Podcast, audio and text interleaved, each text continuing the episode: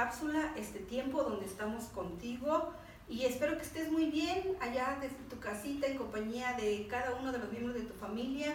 Y hoy quiero hablarte de una palabra que nos hace reflexionar y es cómo edificar una casa para que Dios venga, habite y more en ella. Y sabemos que dice la palabra que debemos edificar sobre la roca, que es Cristo para que cuando vengan vientos muy fuertes y tormentas, nada la mueva, no caiga nuestra casa y esté bien firme y cimentada en esa roca.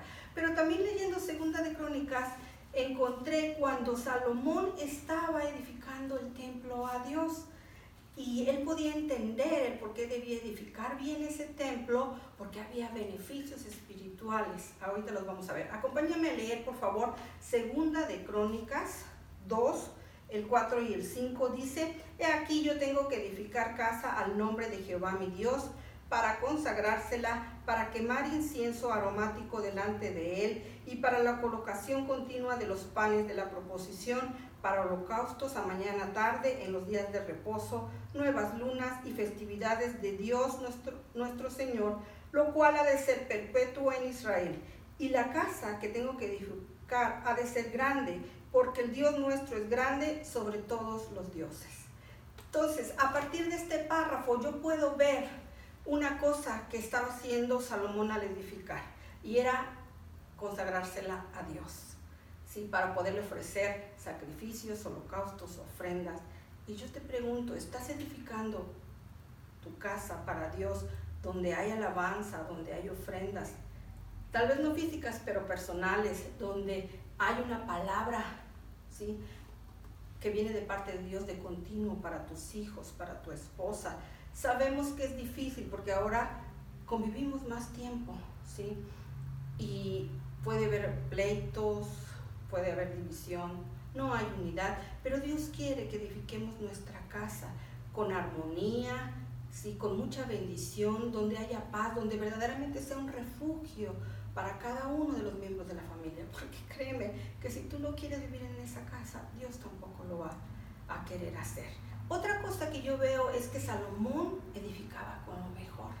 Sí, las piedras más preciosas eran para la casa de Dios, las maderas más finas eran para edificar el templo, los metales más resistentes, fuertes y bonitos eran para la obra de Dios.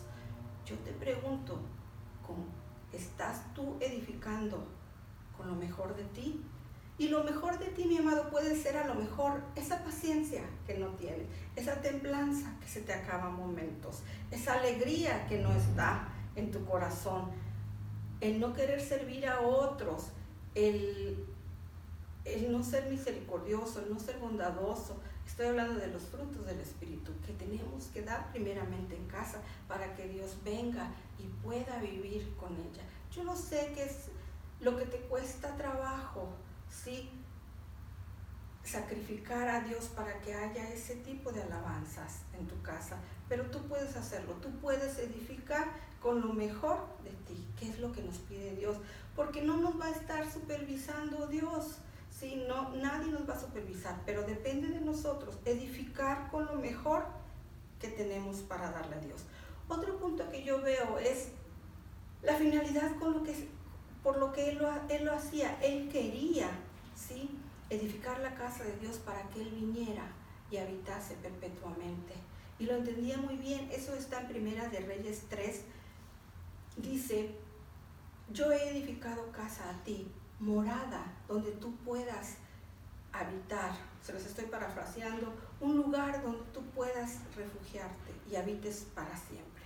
Y eso es lo que nosotros tenemos que hacer nuestra casa con lo mejor de nosotros para poderle ofrecer esa alabanza, esos tiempos de adoración y que venga Dios y que more con nosotros. Él quiere habitar con nosotros, pero ¿qué tipo de ambiente estamos sembrando en nuestra casa?